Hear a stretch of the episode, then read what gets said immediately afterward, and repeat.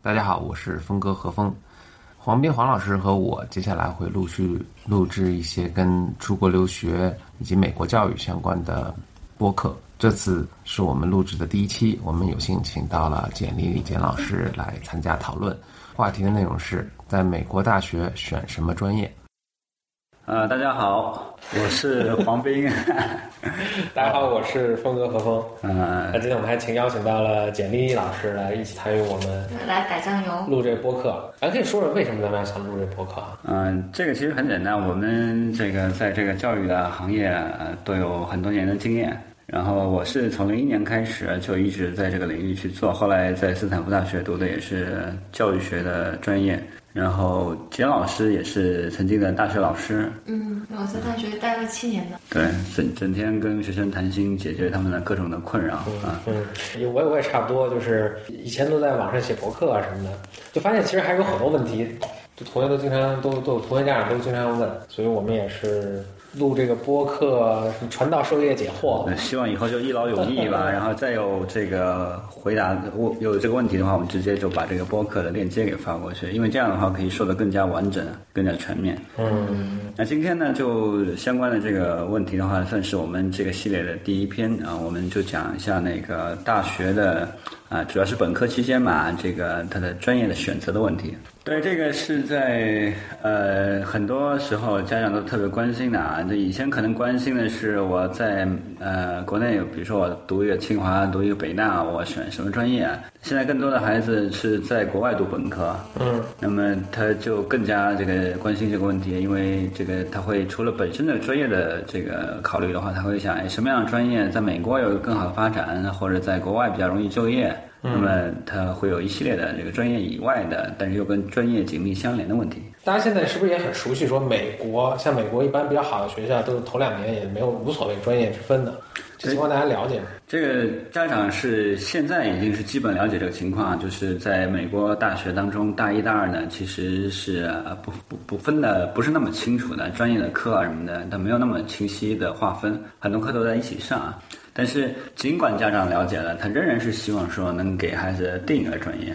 嗯嗯，那能定吗？就定要是能定，肯定是可以的。比如说，我们的学生当中曾经有这个孩子，他是从小学的时候就开始学画画，然后呢，到中初中的时候呢，又开始对建筑有兴趣。然后呢，到了高中期间的话呢，他学业也很好，所以就想把之前对于艺术、画画、建筑的兴趣就放在一起。然后呢，这个去一个好的美国的大学去学学建筑，那这就非常清晰。所以呢，他现在就是一个悖论啊。那如果孩子本身就非常清楚的话，嗯，那你不需要家长干涉太多。但你家长这明明在这个小孩并没有一个清晰的专业方向的话，他非常希望去帮孩子做出这个决定，我觉得这是没有必要的。嗯。对，特别是我，我就我也碰到这种问题啊。我的观点就是，因为美国就存在什么情况，就是你，你可以随便选不同系的这个课程去上，然后你可能直到甚至到大二的时候才可以，呃，才需要 declare 一个 major。所以就是，比如头两年你说定一个专业都不是，不是某种程度上都不是很 make sense，因为其实你上课都是随便上，就没有什么太大意义。而且如果你到了美国那个环境，还不说 take advantage of 这么美国这么一个 open 的开放的这么一个。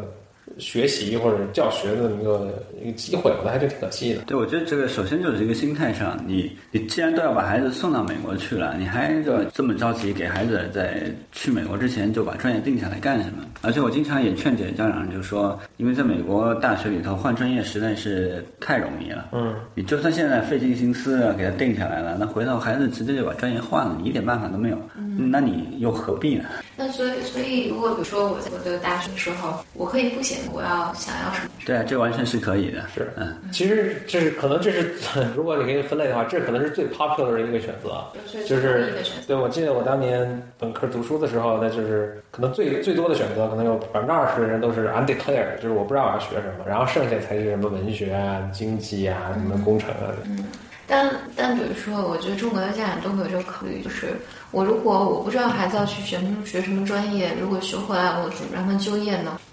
那么这就是最常见的一个误解了，可能可能也是回到，就是说大家为什么对专业这么 care？没错，其实就还是跟直接跟就业有关。对，但是你哪怕是在国内，现在就是你的就读的专业跟你将来就业方向也完全是并不必然相关联的。我自己学的就是经济学啊，本科，我也没觉得将来会做这个教育这个领域。峰哥当时学的是数学，对吧？嗯也没想着后来就做教育啊或者互联网相关的这种东西。嗯那所以就哪怕是国内也是这个情况，而在美国这样开放的社会和这样一个呃开放的教育体系之下，你的专业学什么，跟你最终这个第一份工作，或者说跟你这个毕业之后三年五年之后的工作是什么，它完全是没有必然联系的。嗯这这两种吧，一一方面是我完全赞同这个，这个我觉得是两种文化对教育的一种不同理解。美国教育它是培养能力的，所以它不是他他认为他这些是啊？他理想的状态下，他觉得他你这些能力是放放之任何行业你都是可以使用的。没错没错，所以这所谓的 leadership，对，所以所以对，所以 liberal arts 这种就是都是说 critical thinking。那你说我干什么不需要 critical thinking？什么叫 critical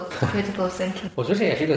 很难翻译。是个比较虚的提法，某种上来说。对对我觉得就是如何学习，如何去思考吧。这听听着你比较虚，但是我觉得你你真的跟教育出来的人你一谈，你立刻就能判断出谁会 thinking，谁不会 thinking。真的很多人就是不会 thinking 的。嗯，这个对，而且你专业本身它就是一个知识的掌握。你比如说，现在家长最热门的、最想让孩子去读的就是商科。坦白说，现在以这个商科的这个知识量、知识来说的话呢，呃，只要对这个感兴趣啊，就找几本相关的书或，者自己实习一下，对，一两个月之内就差不多就能够掌握了。而且说实在，再往后退，美国最好的学校都没有商科，就是本科这方面。本科就极少数有个有，而且都肯定不是最好的学校了，而且这些人你就业也最也并不是说很有竞争力的。对，因为大家都知道什么沃顿有一个本科商科商学院呢，也知道那个纽约大学有一个，所以大家都去抢着去升这个。但其实你看，为什么哈佛、耶鲁啊、斯坦福这种都没有本科的商科？那它原因是是是很明显的。嗯，它作为一个专业来讲的话呢，你就学几门课，大概的知识就能够掌握。嗯，刚才那点我还没说完，就是说美国我觉得是一个培养能力的，然后中国是培养一个技术或者技能的，所以大家就会觉得你你包括本科设的那些学位和大家觉得这种东西一定要学以致用。其实最好的大学，可能沃顿处是唯一一个在这些好的大学中的例外啊。对，在在顶尖的那个学校顶尖的学校但是咱们如果说再说说的难听一点的话，嗯就在最顶尖的商学院当中，这个沃顿可能也也不是最顶尖的，对对，这这个话会得罪很多人，但嗯但确实是如此。确实是，就是你咱们就说说一些硬指标吧，你就说从录取率啊什么。但简单来说，就是你这个呃学的专业跟你的工作没有关系，而且呢，我也知道，就很多家长他其实更多想的是商科，他将来收入可能很高，嗯，呃，但从这个统计数据和各方面的研究来看，它也不支持这个提法，嗯，就是你学了商科，你将来这个孩子平均的薪水不见得会更高。嗯，而且而且你再要说回来的话，就是说你你哪怕是真的要从商，你真的一定要学商科吗？我觉得不是。很多时候，因为它商商业领域它不是一个虚幻的，说真的有一个商业的所谓的领域在，它的这个公司也好，生意也好，它是跟一些具体的东西连接起来的。你会说是。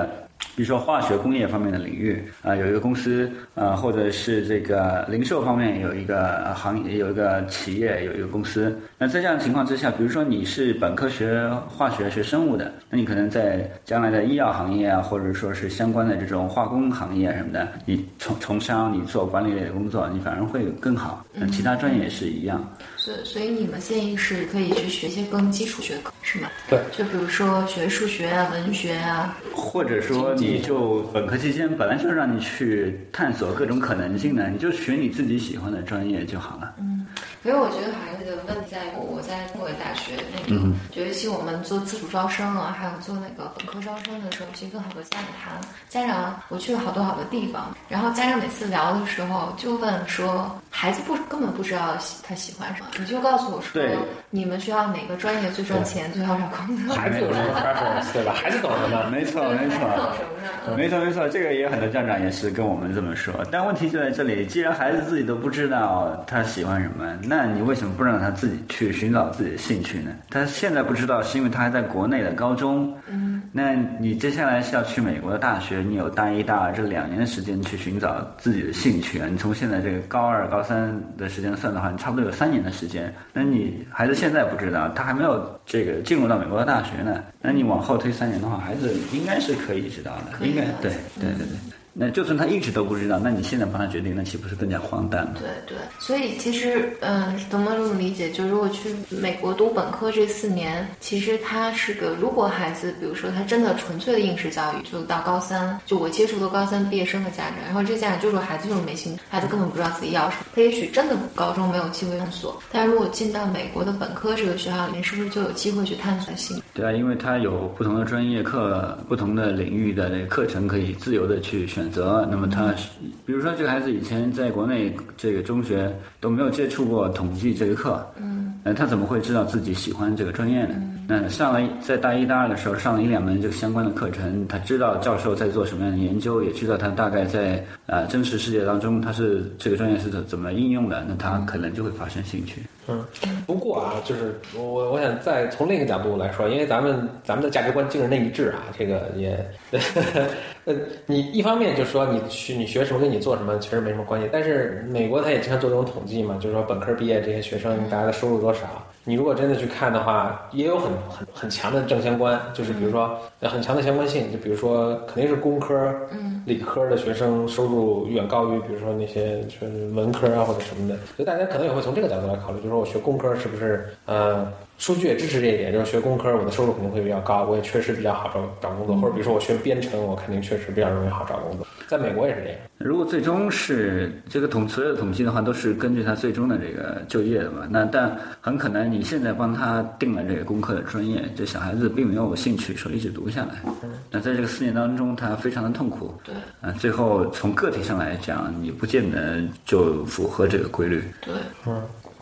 我是一个怎么说呢？反正我去了美国一个 liberal arts college 读书了，然后就是我觉得我当时去美国的时候就有这个强烈的这种对这种说哎你不用选专业啊这种强烈的憧憬，所以我去的时候就决定要充分的利用这个东西，所以我当时都跟因为你其实亚洲学生，而你也是一个就就是中国来的嘛，大家都会有一个默认的就说哎你肯定理工科特别好，然后当时确实学校里就存在这种情况，就是亚裔的学生或者亚洲来的学生都会什么学工科或者学经济，嗯我当时特别气愤的，我还跟每个人说，我来就是要挑战你们对亚洲学生的 stereotyping。所以我就头两年我学的就什么都学，但是就没学数学。我学了什么各种什么心理学、什么哲学，其实听起来也这其实在美国那个环境下是非常正常的，所有人都这么干，也没什么奇怪的。但是我学什么文学、什么绘画，就这些我全学了，心理学、哲学、历史，真是头两年一门数学课都没有学。然后等到我第二年年末的时候，我要 declare 一个 major 了。嗯，我就要确定一个专业。确定一个专业，确定你要哪个系了，因为你要找导师啊什么的。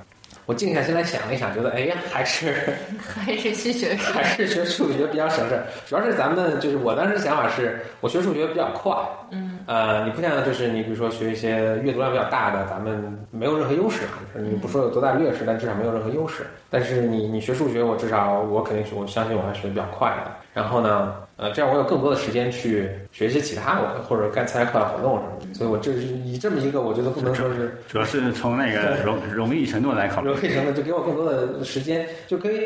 啊，就这种思路，我觉得，当然我也不是说有多可取了，但你可以想象，就是他其实对你，就你看找工作的因素完全没有融在这里面，因为其实当时也很明显，就是你毕业之后去做什么，其实作为一个大学生的我的，我觉得当时也很清晰的，跟你跟你现在学什么，包括学校也对你传达的一种价值观，就是没有没有什么太大关系。嗯，我觉得还是我刚才一直说到有个什么兴趣的问题，这个是我经常在不同场合跟大家分享的，就是。尤其咱们中国经过中国这种培训的这种人进去，比如我头两年完全没有学，但是我可以一上来就学比较没有学任何数学课，但我可以一上来就学比较高层次的数学课，因为就是咱们的基础非常好。而且比如说大三那年，我确实学的非常非常好的，就是经常上课什么那种各种那个，比如线性代数什么的，就跟老师就是很快就理解了嘛。然后有很多同学，就是我记得非常清楚，跟我一起学的这些同学，就是哇，我都觉得老师都解释的这么水晶般透彻了，你怎么还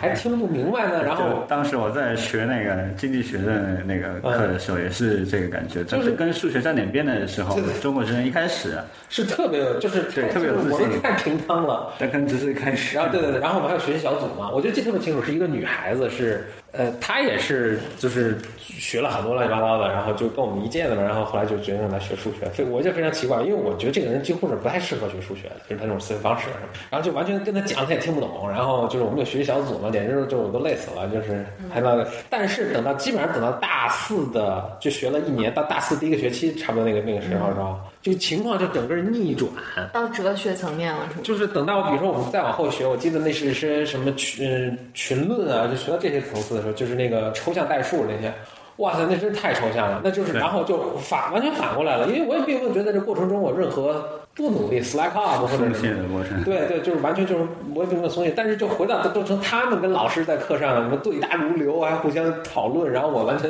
因为那时候已经到 seminar 那个对就小班上课了，就是三五个人，然后我就完全啊不知道是什么，然后下课还去请教他们，然后他们当然他们没有那么傲慢了，就不会觉得说这就水晶般透彻？对对，但我觉得就是如果 那这个原因是什么呢？为什么？我觉得就是他喜欢，就是比如说我现在能想起来，就是当年大三，比如刚开始学，就是他不明白的时候，那他就会去找老师问呐、他就会比如使劲追着我问呐、他就会自己琢磨，然后找不同的教科书来对比的看呐、因为你知道有些教科书它他解释的方角度不同，你就能够或者能够懂或者不能够懂。然后就是你看这么着，他做了这么一堂课两堂课，你看不出有什么变化，但是等到。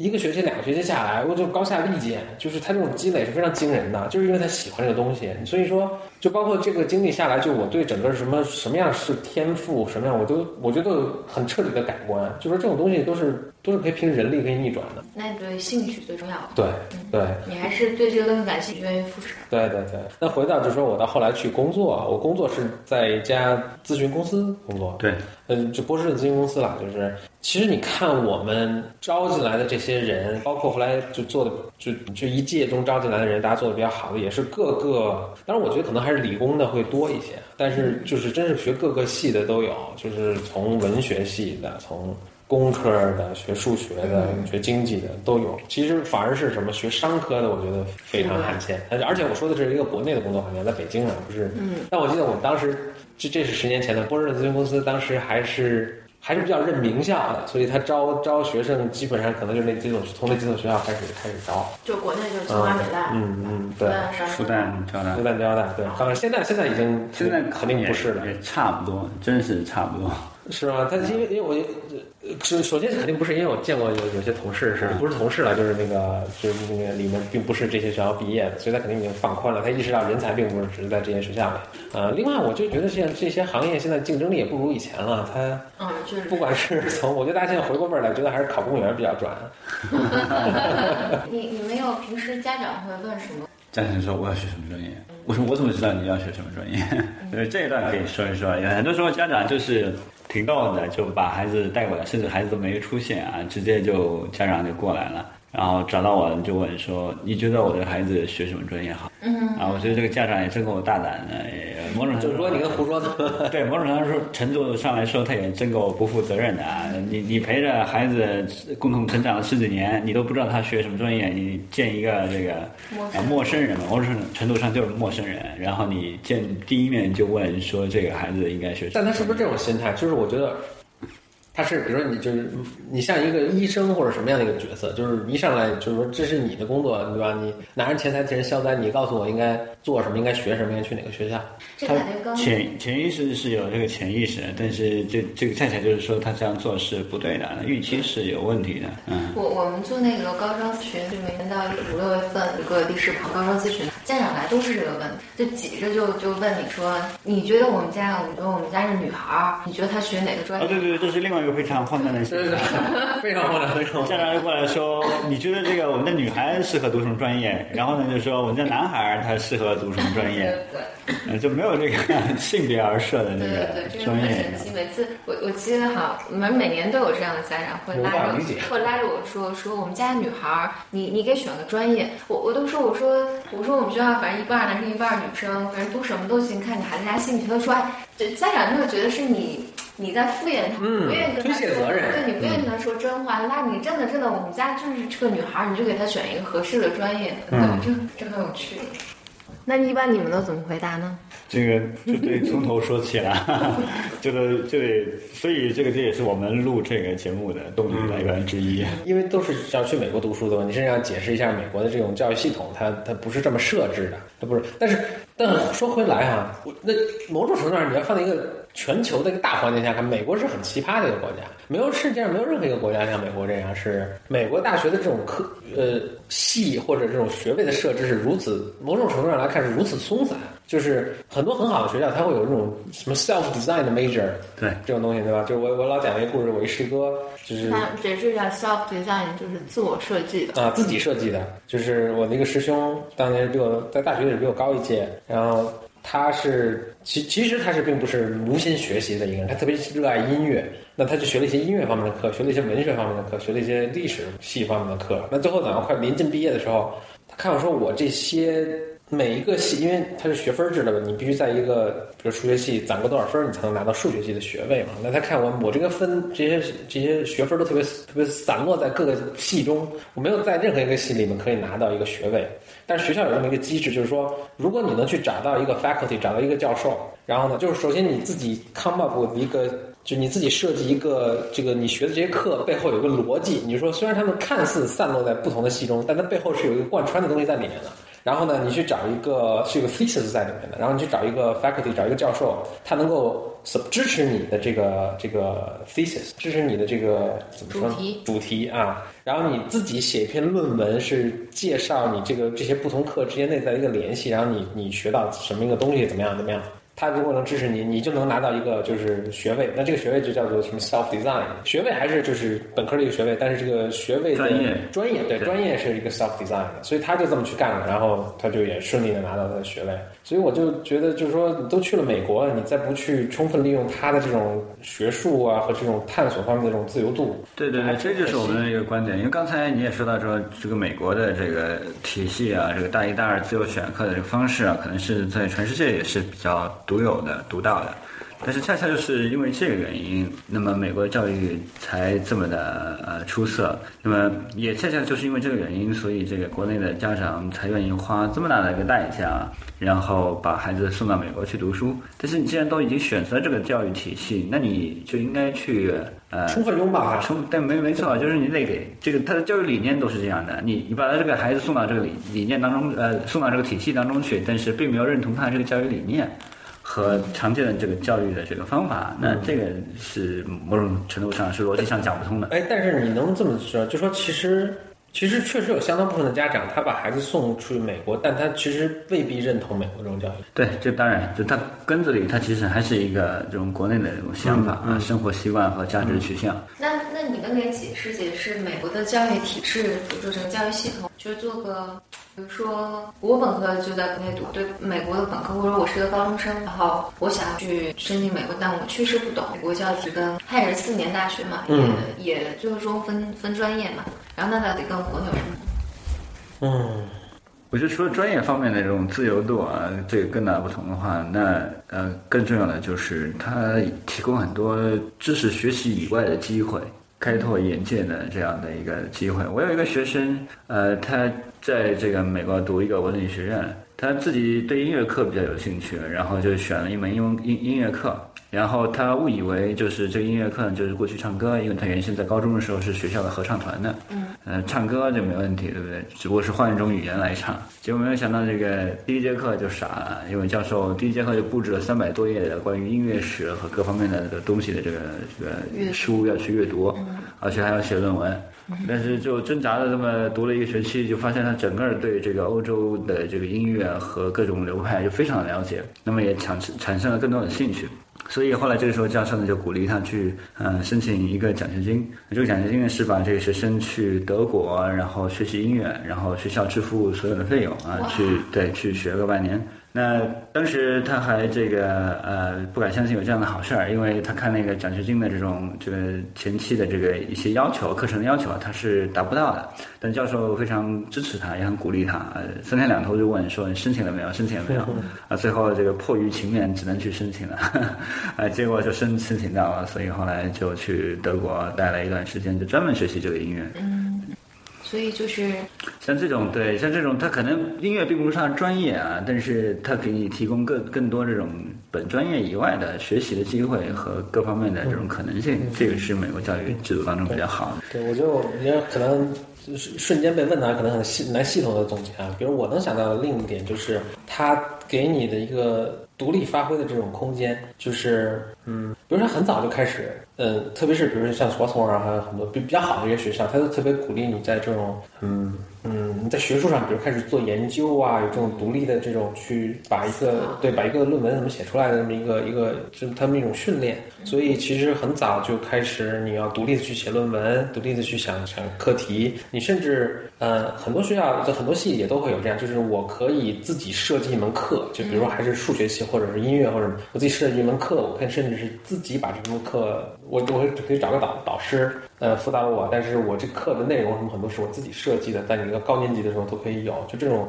包括自己设计这个呃系，自己设计这个 major，嗯就他给你这种充分的自由度，而且实际上你有嗯，就非常鼓励你这么做，而且你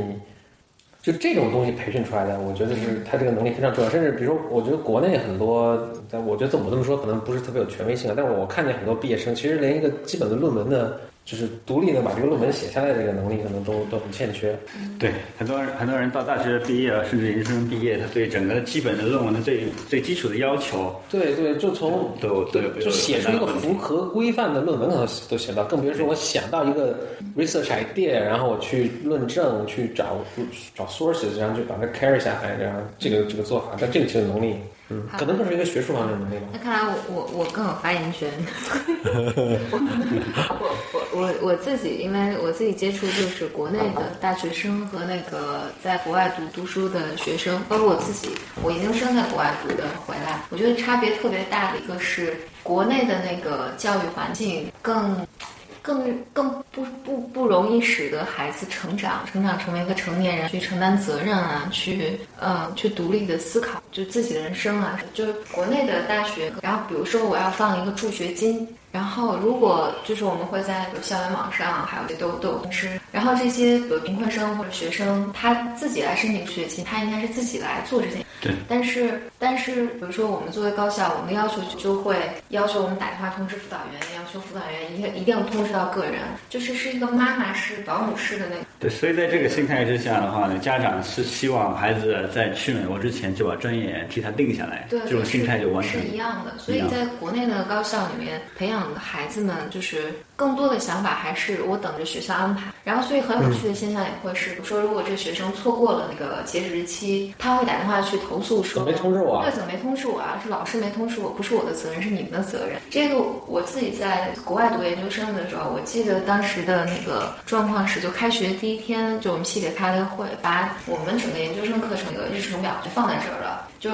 再也不会有人管你了，你就自己按照你自己的哎，国内不是这样，你 真的假的？我真的不知道，就是。我我回头回答这个问题是，但是因为我我当时第一次上课的时候，我就记得是就入学第一年啊，然后就是就是他就是老学就学校会发一个 catalog 嘛，然后就给你，但是 catalog 甚至不是这一年的，因为有些课它只是隔一年才才会去教，对对对。对吧？而且有些课呢，它有 prerequisite，就是说你想学那个，你你比如说你你想大三的时候要学那个课，你必须大二的时候要把它前面你让自己一个两对自前面两年需要什么的课，所以我会我把那个 catalog 全就是 orientation 那段时间就把 catalog 全看了一遍，我把。因为它基本上是未来两两年的课吧，应该都都给你了，所以我把我想看想学的课全都勾出来，然后看看时间怎么安排，然后看看哪个课之前有哪个 prerequisite，然后我会争取在那个学期之前把那个 prerequisite 学学完。哎，但国内不是这样吗，因为不是因为有各种选修课什么的吗。对，国国内，嗯、国内的更像是